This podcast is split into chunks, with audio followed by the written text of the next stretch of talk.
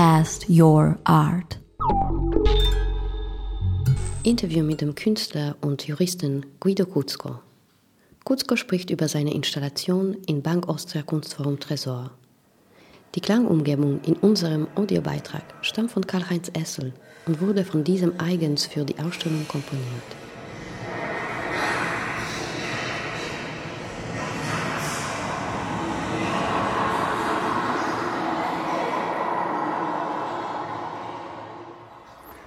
Im Zentrum dieser Installation steht eine Fotostrecke. Eine Fotostrecke in einem Luxushotel irgendwo in Frankreich. Wir gehen durch die Korridore, wir gehen durch die Empfangshall am Weg zum Zimmer. Es ist der übliche Weg, wie man sich in einem Hotel bewegt, in dem man Gast ist.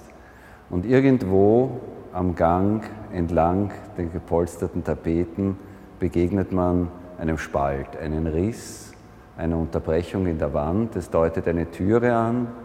Wir sehen kein Schild, es ist keine Schnalle, es steht nicht Eintritt verboten.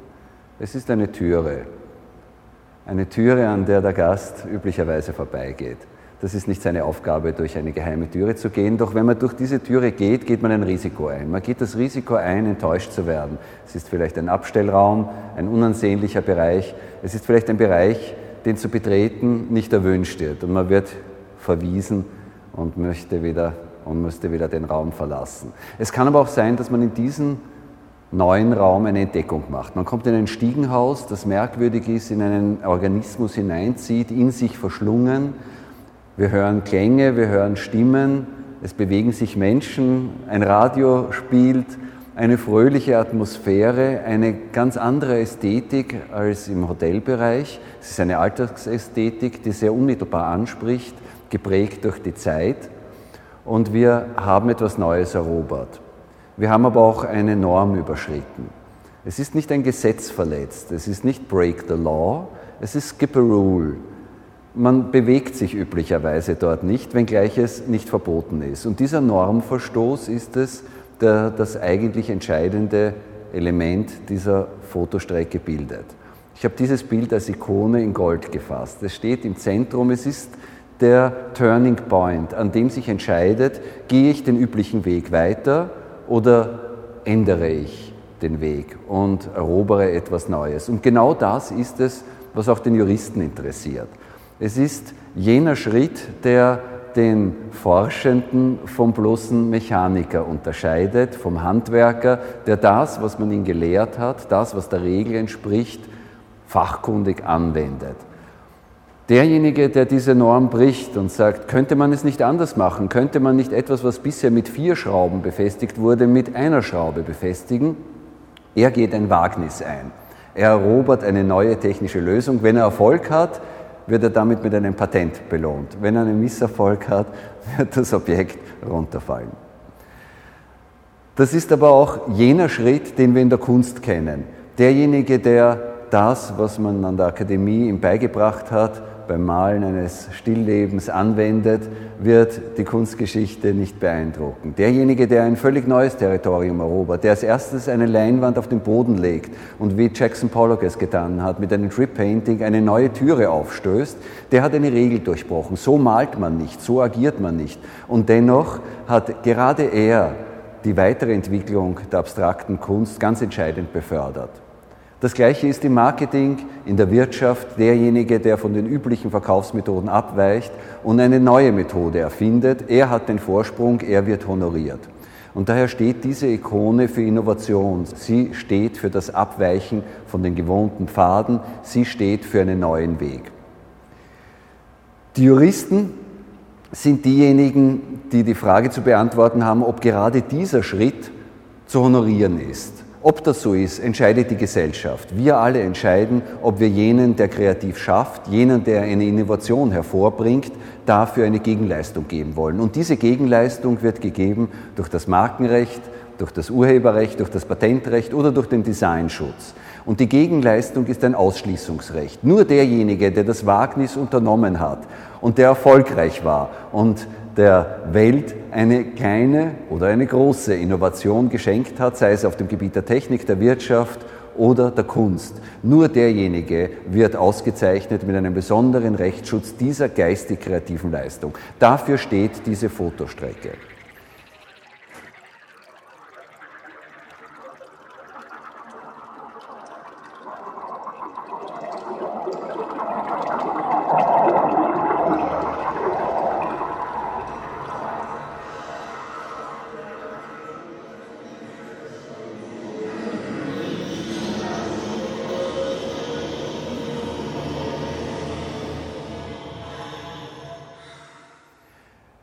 Diese Fotostrecke ist an einem ganz besonderen Ort angesiedelt worden. Es ist ein White Cube, der in einen Tresor gebaut wurde. Der Tresor einer Bank mit meterdicken Stahlbetonwänden, ein Raum dafür ausgestattet, das Wertvollste zu verwahren, was Menschen ihm anvertrauen, ihre Sammlung, sei es Golddukaten, sei es Goldbarren, Geld, Aktien oder Kunst. Dieser Raum wurde seiner ursprünglichen Funktion entkleidet. Die starken Stahltore wurden beseitigt, es wurde eine weite Öffnung geschaffen, die Öffentlichkeit wird eingeladen, diesen Raum zu betreten, seinen Inhalt zu betrachten, die Kunst zu konsumieren. Damit wird die Gewahrsame erheblich geschwächt. Die Dinge sind nicht mehr so verwahrt, wie sie in einem ursprünglichen Tresor geschützt waren. Was aber überhaupt nicht geschützt wird auf diese Weise, ist gerade die kreative geistige Leistung. Jedermann könnte in diesen Tresorraum kommen, der nunmehr ein Ausstellungsraum ist, eine Idee aufgreifen, sie sich zu eigen zu machen und selbst umsetzen. Es bedarf daher einer zweiten Schutzschicht und diese zweite Schutzschicht bietet die Rechtsordnung. Es wurden Normen geschaffen, die kreative Leistung schützen. Das Patentrecht, das Markenrecht, das Musterrecht, und das Urheberrecht. Um zu zeigen, dass diese Schicht sich gleichsam als eine zweite Lage um den Tresor schmiegt und daher eine double-coated IP-Capsule bildet, wobei IP für Intellectual Property steht. Um das zu zeigen, haben wir den Kontrollgang genutzt. Der Kontrollgang ist ein schmaler Gang, der rund um den Tresorraum verläuft.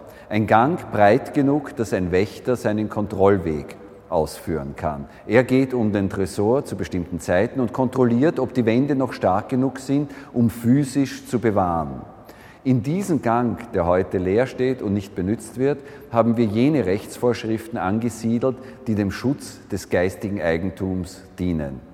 Dadurch wird der Tresor einerseits zu seiner ursprünglichen Funktion zurückgeführt. Es wird erinnert, dass dieser Raum eine andere Konzeption hat. Andererseits wird er beladen mit einer anderen Information. Er wird zum Ready-Made. Und das, was Duchamp so wegbereitend begonnen hat, das Schaffen eines Gegenstandes mit einer Aussage fernab seiner ursprünglichen Funktion. Das wird hier angewendet auf ein Gebäudeteil, auf einen wesentlichen Teil dieses Hauses, der damit zum Informationsträger des Grundprinzips geistigen Eigentums wird. Eine immaterielle Leistung, eine Innovation wird zweifach geschützt. Ihre Ausformung in Form konkreter Bilder wird physisch bewahrt. Aber die geistige Leistung, die dahinter steht, wird durch die zweite Schutzschicht, die Rechtsordnung, erfasst. Das ist der Sinn dieser Installation.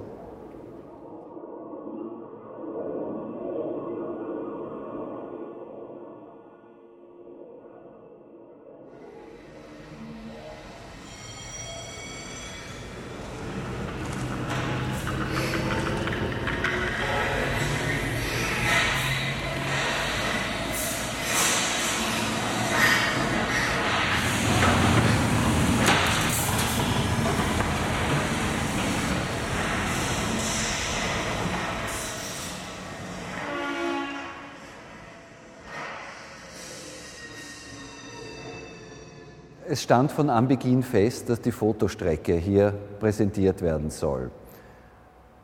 Es stand fest, dass das nicht alles sein wird und ich habe begonnen, mich mit der Architektur und mit der Geschichte des Raums zu befassen und so wie auch bei früheren Installationen, die ich gemacht habe, immer der Ort eine ganz entscheidende Rolle gespielt hat, war es auch hier sehr wesentlich, diese ganz, ganz besondere Architektur einzubeziehen, ihr einen Sinn zu geben, einen neuen Sinn zu geben und weiterzuführen aus der Fotostrecke hinaus zu einer größeren Zusammenhang, zu einem Verständnis, was eigentlich geistiges Eigentum bedeuten kann. Es war ein großer Glücksfall, mit Karl-Heinz Essel zusammenzutreffen. Karl-Heinz Essel, der äh, ähnliche Vorstellungen und Gedanken darüber hat, wie Information, Gefühl, Erklären, Verstehen zu vermitteln ist. Das ist ein gesamtheitliches Empfinden. Das wird nicht allein durch verbale Übermittlung transportiert. Es wird nicht allein durch Bilder, es wird auch durch Musik, durch Klang, durch Stimmen, durch Geräusche vermittelt.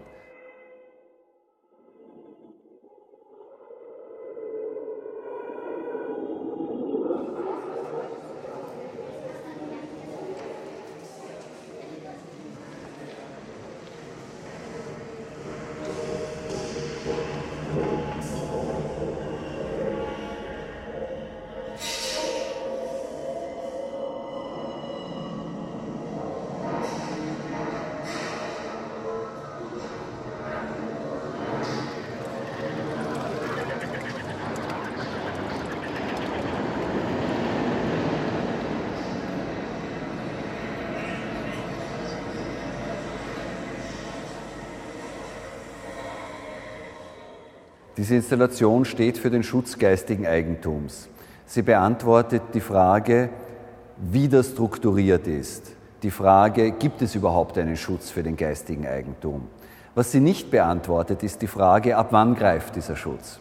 Und hier sind sehr detaillierte Regelungen darüber erforderlich, ab wann eine Idee so auszuzeichnen ist, dass die Gemeinschaft ihr ausschließlichen Schutz zugunsten ihres Schöpfers gewährt. Nicht jede Idee ist schützbar. Wenn Sie die Idee haben, heute Abend in einen Woody Allen-Film gehen, jemand anderen hört diesen Gedanke und sagt, das ist eine tolle Idee, mache ich auch, dann hat er Ihre Idee übernommen. Niemand würde daran zweifeln, dass dies rechtmäßig ist. Niemand würde einen Einwand erheben, dass hier Ihre Idee rechtswidrig gestohlen wurde. Doch wodurch unterscheidet sich diese Idee von der Idee für eine Fotostrecke, für eine Installation, für einen Film, einen Roman oder ein anderes Werk? Es ist die Qualität der Idee. Wir haben bei Ideen zu unterscheiden, welchen Zweck sie dienen und welchen Reifegrad oder welche Intensität, welche Ausformung, welche Eigenart, welche Individualität, welche Wertigkeit sie haben. Nicht jede technische Lösung kann geschützt werden, aber eine technische Lösung, die die erforderliche Erfindungshöhe aufweist, die rechtfertigt einen Patentschutz. Nicht jedes Werk genießt urheberrechtlichen Schutz. Es muss eine eigentümliche geistige Schöpfung sein. Dann greift das Urheberrechtsgesetz.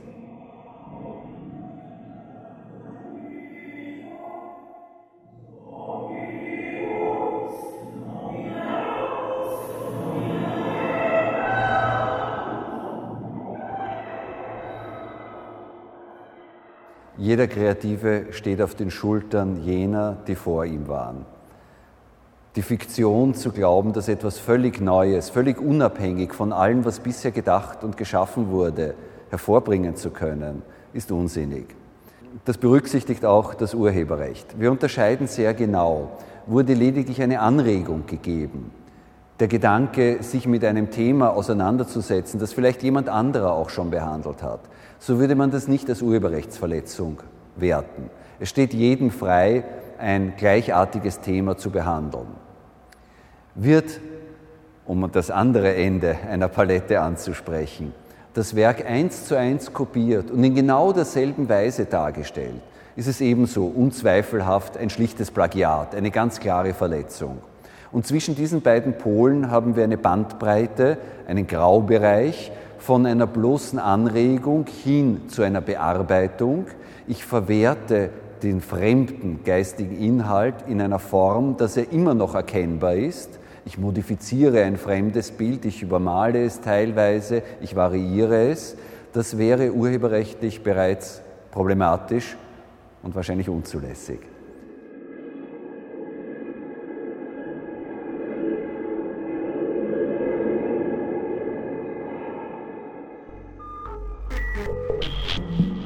www.castyourart.com.